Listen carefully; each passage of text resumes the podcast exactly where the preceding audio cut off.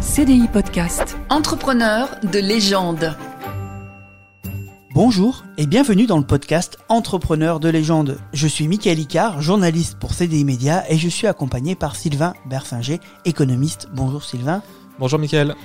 Euh, Merci d'être avec moi. Aujourd'hui, on parle d'une entrepreneur au parcours incroyable qui va révolutionner les codes de la beauté et la place des femmes dans la société. On y va. CDI Podcast. Entrepreneur de légende. Cette histoire est celle d'une petite juive des quartiers pauvres de Cracovie qui décida de tout quitter pour se lancer à l'autre bout du monde dans le milieu des cosmétiques. On parle aujourd'hui d'Elena Rubinstein. Alors comme je le disais Sylvain, son histoire commence à Cracovie le jour de Noël 1870 avec la naissance de Chaja Rubinstein.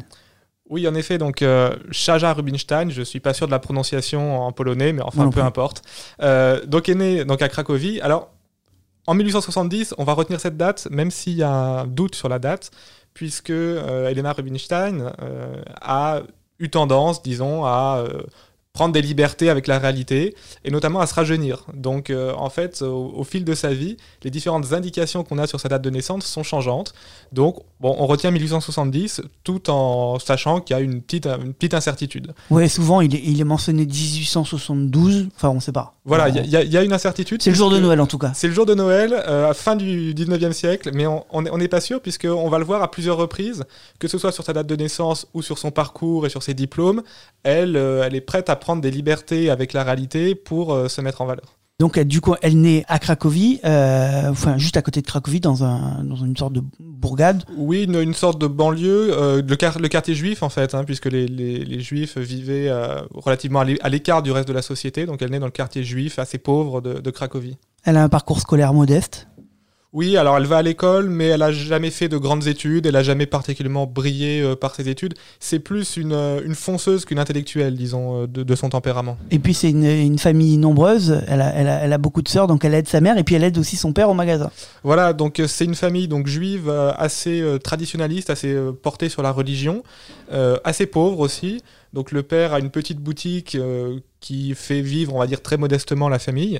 Et donc euh, Elena Rubinstein ou Chaja comme elle s'appelle encore à cette époque, euh, donc travaille sur son temps libre à la boutique. Elle est d'ailleurs assez efficace. hein, elle a- c'est- c'est vraiment quelqu'un qui a le qui a beaucoup d'énergie et qui a le sens du le sens du commerce, le sens des affaires. Et donc, euh, c'est l'aînée d'une famille nombreuse. Elle travaille à la maison, elle travaille à la boutique. Euh, dès dès l'enfance, elle a, elle a toujours été très active, en fait. Donc elle n'a pas le temps pour les écoles, mais ses parents voient pas d'un super bon œil euh, qu'elle soit très dynamique comme ça dans les affaires. Bah, en fait, c'est une famille donc euh, juive très conservatrice. Et euh, aux yeux de ses parents, la place d'une jeune femme, c'est à la maison, de se trouver un mari assez rapidement et de faire des enfants et de les élever. Donc, la, vision qu'ont ses parents, c'est ni de faire des grandes études, ni de fonder un commerce et de devenir une entrepreneuse. hein. C'est c'est vraiment une, une vision traditionnaliste de la femme au foyer qui euh, est en totale contradiction avec ce que elle euh, a envie. Et donc, il y a, disons, des, des frictions au sein de la famille sur le, le- le devenir, le parcours que- qu'elle doit avoir. Et justement, euh, sur le fait de se marier, elle, elle va éconduire tous les garçons qui vont lui présenter. Oui, alors ses parents aimeraient bien la marier, qu'elle fonde un foyer et qu'elle s'occupe de ses enfants. Elle ne veut absolument pas, donc il y a un peu d'électricité dans l'air à la maison. Et euh, donc elle va partir une première fois de, de la maison pour aller à Vienne, chez, chez une tante euh, dont, dont le mari a un magasin de fourrure. Donc elle, elle, elle part pour quitter un peu cet environnement familial qui ne lui plaît pas. C'est aussi en même temps un peu le- la honte de la famille, donc ils sont contents les parents qu'elle parte à Vienne. Oui, euh, les, les- les parents prennent très mal le fait que leurs filles ne suivent pas les préceptes assez euh, traditionnalistes qu'ils veulent lui inculquer. Euh, elle ne supporte pas que ses parents essayent de lui présenter euh, des, des- des hommes pour se marier, donc ils, se- ils se séparent et euh, dis- disons que ça convient à tout le monde euh, de mettre de la distance entre la fille et les parents. Mais à Vienne, elle se rend compte euh, que c'est pas aussi exactement ce qu'elle recherche. Quoi. Voilà, donc elle travaille beaucoup dans un magasin de fourrure, dans une ambiance assez austère, c'est pas non plus ce qui lui convient. Et euh, donc elle va partir pour l'Australie, euh, le grand voyage, À 24 ans. à 24 ans. Alors bon, 24 ans, euh, Oui, oui. on, on va pas revenir sur le débat, mais voilà, officiellement moi, à à la 24 vingtaine, ans. elle part. voilà. Voilà, et donc elle a un oncle au fin fond de l'Australie, dans une petite bourgade au fin fond de l'Australie, et donc elle et ses parents économisent un petit, un petit pécule pour payer le, le billet donc de, de bateau à l'époque, hein, bien sûr, et elle part pour l'Australie. Euh, elle, elle quitte tout derrière elle. Elle se fait appeler désormais Elena. Elle change son nom sur le visa, voilà, enfin Voilà, sur le passeport. Sur le passeport. hein. Elle- vraiment, elle tire un trait sur sa, sur sa vie passée et euh, elle part pour l'Australie tenter sa chance. Et donc elle arrive en Australie, elle euh, va rejoindre cet oncle et rapidement elle déchante aussi. Oui, parce que donc ce- cet oncle qu'elle qu'elle connaît pas, hein, qu'elle a jamais vu, euh, donc habite à Corlen, donc une petite bourgade au fin fond de l'Australie. Il tient une boutique lui aussi, et euh, en fait elle travaille euh, comme une bête de somme dans la boutique. Euh, le tonton est pas forcément très sympa et surtout bien content d'avoir euh, la nièce corvéable à merci. Donc en fait elle a quitté euh, la Pologne pour se retrouver euh, dans une petite boutique euh, assez austère, au milieu de gens qu'elle connaît pas. Elle est payée au lance-pierre. Elle est payée au lance-pierre, elle travaille énormément euh, et, euh, et, bon, les, les débuts australiens, disons, sont assez difficiles. Mais c'est euh, dans ce contexte un peu euh, particulier que va naître euh, dans sa tête une idée. Oui, alors il va se passer quelque chose de très important, c'est que les, donc les, les femmes australiennes ont la peau burinée par le soleil euh, et elle pas du tout. Alors ça, son secret, c'est une, une crème de beauté que, que faisait sa mère. Euh, qui est un peu une, une tradition, une recette de famille qu'on se, qu'on se transmet de génération en génération, donc une sorte de crème hydratante, disons. On, est un peu incertain sur la composition exacte. mais Une à- recette de grand-mère Voilà, transmettait. une crème, une crème hydratante. Et elle, en venant en, en Australie, en, en a emporté quelques pots dans ses valises. Et cette crème lui permet de, de garder une peau, euh, une peau saine euh, et, et non agressée par le soleil et le, le- le vent, le climat, le climat australien. Une crème efficace alors? Une crème efficace, visiblement. Il semblerait que ce soit vraiment une, une crème efficace. Et donc du coup son euh, fait un peu envier euh, les, femmes de la région. Voilà, et donc petit à petit, elle va nouer des, contacts avec ces femmes qui sont les clientes dans la boutique. Elles vont euh, parler un petit peu de, crème et de cosmétiques. Et elle va commencer en fait à vendre quelques petits pots, quelques échantillons de cette fameuse crème. Donc c'est un peu le, début, un peu par hasard en fait, c'était absolument pas prévu. Un peu par hasard, c'est son début dans les cosmétiques. Avec euh, le problème qui est que les pots de crème, elle en a quelques-uns euh, qu'elle Elle avait mis dans sa valise, mais Elle très peu. pas beaucoup. oui. Mais très peu. Et elle n'a pas la recette. Euh, C'est sa mère qui l'a la recette. c'est- à la fois la recette et le savoir-faire, c'est sa mère qui l'a. Elle n'a jamais fait cette crème, elle s'était jamais intéressée à cette crème jusque-là. Donc sa, sa mère est à l'autre bout du monde. hein. On, on- on est, euh, on est à la fin du 19e siècle, il n'y a pas encore Internet et Skype pour se- pour s'expliquer les recettes. Donc elle écrit à sa mère euh, Envoie-moi des pots et donne-moi la recette. Donc on imagine le courrier qui met des mois entre l'Australie et, et Cracovie. Et elle, entre-temps, elle essaye de, de retrouver la recette en fait de la, de la, de la crème. Voilà, donc elle commence euh, dans son coin, sur son temps libre, à essayer de faire des mixtures pour essayer de, de retrouver la crème. Mais bon, ça, ça marche pas très bien. C'est une crème qu'elle a jamais faite. Elle connaît mal la, la recette. Et alors, malgré la lenteur du courrier, euh, elle reçoit donc d'autres échantillons de sa mère. Elle reçoit la recette. Donc, elle a la recette écrite, mais encore faut-il savoir, avoir le, le savoir-faire, le doigté pour obtenir le bon produit. Et bon, par un processus successif d'essais-erreurs, elle se rapproche petit à petit euh, de, la, de la fameuse recette, de cette fameuse crème de beauté euh, que, faisait sa mère.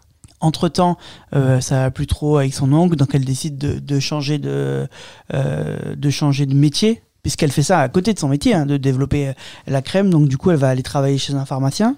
Oui, alors elle trouve un autre emploi de, de vendeuse toujours euh, chez un pharmacien de cette petite ville. Elle se dit, bah, comme ça, vu que c'est un pharmacien, je pourrais peut-être bénéficier de ses connaissances, de son savoir-faire pour, pour développer ma de son crème, atelier, tout de ça. son atelier, etc. Alors en fait, c'est un pharmacien qui est un peu comme son oncle, c'est-à-dire qu'il est bien content d'avoir trouvé euh, une bête de somme, euh, corvéable à merci et qu'on paye au lance-pierre. Donc non, elle n'a pas trop de chance, effectivement. Mais toujours sur son temps libre, elle parvient à arracher quelques petites minutes, quelques heures pour, pour développer sa crème. Et ce qui va, euh, disons, tout faire basculer, en tout cas beaucoup de choses, c'est, euh, elle s'est souvenue que sur le bateau, quand elle est arrivée, donc c'était des traversées qui duraient plusieurs semaines, elle avait rencontré une, Australienne euh, assez aisée qui, vit à Brisbane, avec qui elle avait gardé le contact, elle avait gardé son adresse. Et donc elle va reprendre contact avec, euh, avec cette femme. Et c'est vraiment cette, cette, cette passagère qu'elle avait rencontrée par hasard qui va l'introduire petit à petit dans, le, disons, la bonne société australienne, ce qui va lui permettre ensuite de développer son affaire. Elle, déménage donc à Brisbane pour la rejoindre. Voilà, elle déménage à Brisbane, euh, elle fait divers euh, petits métiers, notamment elle, euh, nounou, enfin elle garde, elle garde les, enfants, ça, ça lui plaît pas vraiment, mais bon, il faut, il faut bien qu'elle euh, vive. Et surtout, elle, commence à se faire des contacts, disons, dans, la, bonne société, à faire connaître sa crème aussi, elle distribue des échantillons. Elle commence, euh, on va dire, à un peu maquiller son CV. Donc, elle s'invente des études prestigieuses de chimie à Vienne, etc., totalement imaginaires. hein. Tout au long de sa vie, elle sera très, euh, disons, très inventive euh, su- sur son CV et son parcours. Mais c'est vraiment aussi pour embellir un peu euh, le, le bienfait de sa crème, tout ça. Même s'il est effectif, euh, il fallait un peu hum, faire du marketing autour du produit. Oui, bien sûr. Si elle avait dit c'est la crème euh, de, c'est une recette de famille des fins fonds des faubourgs de Cracovie, ça aurait pas été très vendeur. Si elle dit c'est une crème que j'ai développée dans les grandes universités de Vienne avec des, chimistes renommés, c'est tout de suite plus vendeur. Donc bien sûr, c'est- c'est une, disons une, prise de liberté avec la réalité qui a pour but de promouvoir sa crème, bien sûr. Et euh, changement encore de, de vie, elle va déménager à Melbourne. Voilà, donc elle se rapproche de la grande ville, à Melbourne. Donc au début, bah, pour euh, vivre, elle prend un emploi de serveuse hein, pour, pour gagner euh, juste de quoi manger et se loger. Et petit à petit, donc elle- là, elle a vraiment dans l'idée de développer le, le commerce de sa crème. hein, c'est vraiment son objectif. Son emploi de serveuse, c'est juste un emploi alimentaire.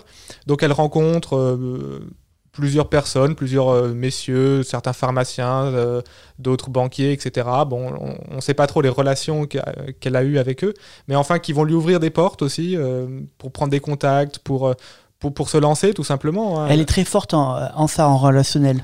Euh, depuis le, le début, elle arrive à, à faire les bonnes rencontres et au moins à se servir de son petit carnet d'adresses. Voilà, elle a, elle a tout de suite compris l'importance du carnet d'adresses et de, et de le développer et de d'utiliser en fait hein, les, les connaissances euh, des, des gens qu'elle qu'elle rencontre. Et donc petit à petit, elle euh, commence une activité de vente en porte-à-porte de sa crème. hein. Euh, donc ça marche assez bien. Euh, les, les débuts sont assez prometteurs et elle va avoir l'idée euh, donc d'ouvrir un, un salon de beauté donc euh, à Melbourne et elle va l'ouvrir en 1902 Et en 1902, il y a un petit coup de pouce inattendu pour elle. Voilà, donc 1902, c'est aussi l'année euh, où les Australiennes obtiennent le droit de vote. Donc, euh, par comparaison, en France, c'est 1945. hein, c'est Bien avant. Et donc, en, Australie, en 1902, les femmes ont le droit de vote. Et il y a un peu, une, disons, une petite révolution féministe hein, dans la société australienne qui fait que les femmes, de plus en plus, vont se maquiller, vont prendre soin de leur beauté. Il, faut se rappeler qu'à cette époque, hein, le, maquillage, c'est réservé aux prostituées et aux actrices. hein. C'est très mal vu pour, euh, pour des femmes, euh, des femmes, disons, de la bourgeoisie, de, de- se maquiller et de fréquenter des instituts de beauté. Mais elle arrive en Australie juste au moment où il y a cette révolution féministe qui fait que le maquillage est de plus en plus accepté dans la société. Et donc, grâce à ce premier institut de beauté, euh, ben, sa crème, elle commence à avoir du succès à Melbourne. Oui, alors la crème est l'ensemble du service qui va avec. hein. Donc c'est un, institut de beauté où à la fois il y a ce- cette fameuse crème euh, et d'autres produits de beauté, mais il y a euh, un ensemble de soins du corps, de, de massage, etc. Elle, vend, bien sûr sa crème qui est son produit phare, mais elle vend vraiment tout un service euh, de beauté autour de cette crème. Et effectivement, ça marche très bien. Le, premier institut de beauté fonctionne très bien. Elle en ouvre un plus grand. Elle en ouvre ensuite un autre à Sydney. Elle en ouvre un autre en- en- ensuite euh, en Nouvelle-Zélande. Et ça, très rapidement, c'est en quelques En- années hein, quelques années, en quelques années, ça, ça- ça prend vraiment très très vite. Et euh, ensuite, elle va, euh, elle va aller à Londres. Donc, elle va euh, s'attaquer à un nouveau marché, au marché londonien, qui est un marché assez difficile puisque, le- disons que la, la mentalité anglaise, dans la bonne société, puisqu'elle elle vise vraiment un, un public haut de gamme, euh, le- disons le fait d'être une euh, juive euh, austro, euh, australo-polonaise qui connaît personne dans la bonne société londonienne, c'est pas forcément, c'est pas forcément facile pour elle de. C'est pas aussi simple que ce que cela a pu être en Australie. Oui, disons qu'en Australie, les, les barrières sociales étaient, étaient moins, moins importantes. C'est c'est un peu l'esprit, un peu l'esprit western. C'est un pays nouveau, hein, comme les États-Unis. C'est c'est un pays où les, où les opportunités sont plus faciles pour les, pour les immigrés. À, à Londres, c'est un peu différent. Donc c'est c'est un peu plus difficile pour elle de, de s'intégrer dans la, dans la bonne société londonienne. Mais bon, elle est déterminée. Elle a un peu de moyens financiers, ce qui n'était pas le cas du tout au début quand elle, quand elle a commencé euh, à ouvrir son premier institut. Elle a rencontré son mari aussi entre-temps? Elle a rencontré son mari, effectivement, euh, en Australie. Euh, un mariage qui sera pas forcément un mariage heureux, puisque euh, elle, dans sa vie, il y a le boulot, Le boulot. l'entreprise, euh, le succès et point final. hein. Donc elle a eu euh, deux enfants.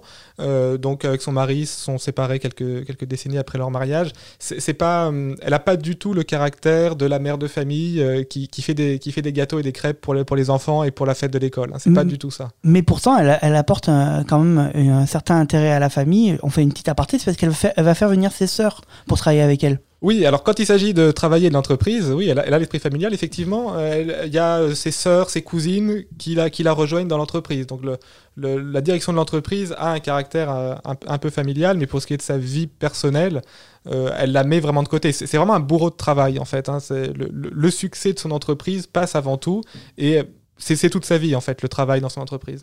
Donc l'arrivée à Londres est pas simple, mais rapidement, le succès arrive et des nouveaux produits aussi. Oui, euh, en fait, elle, applique les, recettes euh, qui avaient réussi en Australie. Donc, un positionnement haut de gamme, euh, sa crème qui est visiblement efficace puisqu'elle marche très bien.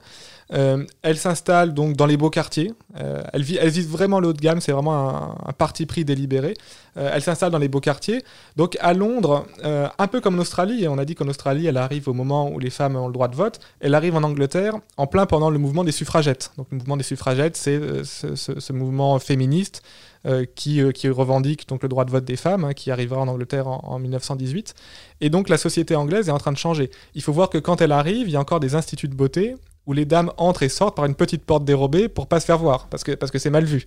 Euh, et mais la société anglaise est en train de changer, donc là encore, elle arrive. Euh, elle a le don d'arriver au bon moment, quoi. Oui, elle a un peu de chance. Disons qu'elle a un peu de chance euh, dans dans le moment où elle, où elle lance son affaire. Après avoir réussi son aventure à Londres, elle décide d'envahir Paris. Voilà, donc quelques années après, euh, on est au début du XXe siècle, hein, euh, donc elle a ouvert un, premier institut à Londres qui marche bien. Elle refait la même chose à Paris, donc euh, elle se positionne dans les beaux quartiers, elle ouvre un premier institut dans les beaux quartiers, elle ouvre une usine à, Saint-Cloud également. Et donc en fait, elle, réplique la stratégie qui, a fonctionné d'abord à, Melbourne et Sydney, ensuite à Londres. Elle la réplique à Paris et ça, marche très bien aussi. Donc un positionnement sur les salons de beauté haut de gamme, des produits haut de gamme, un, ensemble de, soins en fait. Hein. Comme on l'a dit, c'est pas juste un produit, c'est vraiment un ensemble de soins. Et euh, elle, commence en fait elle-même à être connue aussi. Petit à petit, elle devient euh, un peu l'argument de ses produits. Donc, comme on l'a dit, elle s'invente euh, pour la circonstance des diplômes et des expériences prestigieuses. Et elle devient un peu l'emblème de, de, son produit et des, des soins qu'elle propose. Elle apparaît dans les publicités. Voilà, voilà, les produits portent son nom. elle, est, elle est vraiment l'image de son entreprise auprès des clientes et et son propre argument commercial, disons. Après cette réussite à Paris, elle a encore un peu, j'ai envie de dire, le nez fin, puisqu'en 1914, elle décide de partir à New York. Voilà, donc euh, au début de la Première Guerre mondiale, le, commerce à Paris, euh, en Europe d'une manière générale, ralentit. Euh, l'ambiance est, disons, un peu morose, hein, c'est le début de la guerre, et donc elle part à New York en 1914, et elle réplique à nouveau sa stratégie, toujours la même, positionnement dans les beaux quartiers, positionnement haut de gamme, euh, et ça marche aussi, mais c'est un petit peu plus compliqué puisqu'il y a déjà à New York euh, la place qu'elle cherche à occuper, le créneau qu'elle cherche à occuper, qui est déjà pris. Il y a une concurrente. Voilà, il y a une, sa grande concurrente. Hein, les, deux euh, vont être, vont connaître des décennies de, de, lutte assez féroce. C'est un duel célèbre. C'est un duel, voilà. Donc sa concurrente, c'est Elizabeth Arden qui, euh, par certains côtés, lui ressemble. C'est-à-dire qu'elle, elle est, bon, elle est née au Canada, d'une famille, euh, elle aussi pauvre. Elle a aussi gravi des échelons à la force du poignet, euh, monté son entreprise de cosmétiques et d'instituts à la force du poignet. La grosse différence, c'est que donc Elena Rubinstein est juive. Euh, à l'époque, hein, l'antisémitisme est encore très présent. Hein. Euh, on a cette, cette, anecdote où elle veut, euh, elle veut acheter un appartement à New York. On lui dit non, dans cet immeuble, c'est interdit aux juifs. Alors ce qu'elle fait, c'est qu'elle rachète tout l'immeuble. mais il y a encore l'antisémitisme qui, qui, est très présent et qui peut être un frein au développement de ses affaires, alors que Elisabeth Arden, elle est protestante et n'a pas ce, ce genre de problème-là pour réussir un peu à contrer sa concurrente, elle va se diversifier, elle va créer notamment une école de beauté. Oui, alors elle, euh, innove. En fait depuis le début, hein, elle cherche à innover, mais elle, renforce ça. Elle a de plus en plus de moyens financiers, donc elle, développe de, nouveaux produits. Elle développe une école de beauté. Euh, en fait, elle essaie vraiment de pas juste vendre un produit, mais aussi la manière de l'appliquer. En fait, un, ensemble de, solutions beauté, disons, euh, au-delà d'un simple produit. Donc ses affaires se portent bien aux États-Unis aussi, mais il arrive en 1929 le crash boursier mais c'est pas obligatoirement une mauvaise chose pour elle. Oui, alors très paradoxalement, euh, le crack boursier de 29 va formidablement l'enrichir, puisque... C'est fou ça. voilà, c'est totalement inattendu. Euh, mais en fait, quelques années avant le, le, crack, elle avait vendu une partie de son entreprise, la branche, euh, la branche américaine de son entreprise, à la célèbre banque euh, d'affaires Lehman Brothers. Donc je dis célèbre parce que c'est ah c'est sa faillite, la faillite de cette banque en, 2008 qui a déclenché la, crise financière dite des subprimes. mais bon, à l'époque, c'était une banque prospère. Donc il rachète les, les, parts de la branche américaine de, de l'entreprise Rubinstein, donc juste avant le crack. Elle l'achète à 70 dollars et arrive le crack, les cours euh, s'effondrent jusqu'à 20 dollars et donc, elle, Elena, va racheter euh, ses propres parts, quoi, ses propres parts. Les parts qu'elle avait vendues 70 dollars, elle va les racheter 20 dollars euh, quelques années plus tard. Donc, en fait, grâce au crack, elle a réalisé euh, une opération absolument mirobolante. C'était absolument pas prévu, hein, mais, mais le crack, pour elle, arrive exactement au bon moment. En plus, elle n'était pas en phase avec ce que voulait faire, enfin, avec ce que faisait les Lehman avec sa société. Oui, elle, elle pensait que les Lehman, c'était des banquiers qui avaient rien compris à la beauté féminine. Mais bon, elle avait vendu son entreprise, la branche américaine, donc elle, pouvait râler, mais en fait elle pouvait pas faire grand chose de plus. Mais là, du coup, elle va pouvoir reprendre euh, son entreprise, la, racheter à prix cassé et euh, effectivement la développer selon ses propres, euh, sa, propre vision des choses. Et il faut dire que sa, vision du commerce et de la, du marché de la beauté féminine était sûrement bien plus pertinente que celle des banquiers de Lehman Brothers. Et donc la société survit à, ce crash et elle, poursuit son expansion. Voilà, la société poursuit son expansion, un peu ralentie par la Deuxième Guerre mondiale, puisque euh, on, se, doute bien que c'est pas le, moment où, euh, où, on achète le plus de produits de beauté. Alors elle vend quelques, par exemple quelques crèmes de, maquillage et de camouflage pour l'armée, mais bon, c'est des marchés euh, assez, assez secondaires. Donc malgré tout, elle elle parvient à surmonter le, choc de la Deuxième Guerre mondiale. Il y a notamment une, théorie commerciale qu'on appelle lipstick theory, la, théorie du rouge à lèvres, euh, qui est une théorie contestée, mais en gros l'idée c'est qu'en période de crise, euh, eh ben, les, ventes de maquillage et de rouge à lèvres se portent plutôt bien, puisque les femmes n'ont plus les moyens d'acheter une belle robe ou des bijoux, et se, consolent, disons, en achetant un, tube de rouge à lèvres. Et, donc, euh, selon cette théorie, ça, expliquerait que ces ventes euh, se soient pas trop mal portées pendant la guerre, et qu'en fait, elle est assez bien surmonté le, ce, passage difficile pour le, pour le commerce euh, de 39-45. Et après la Deuxième Guerre mondiale, il y a une sorte de démocratisation un peu des crèmes, du, du bien-être, et donc du coup la société se porte encore mieux.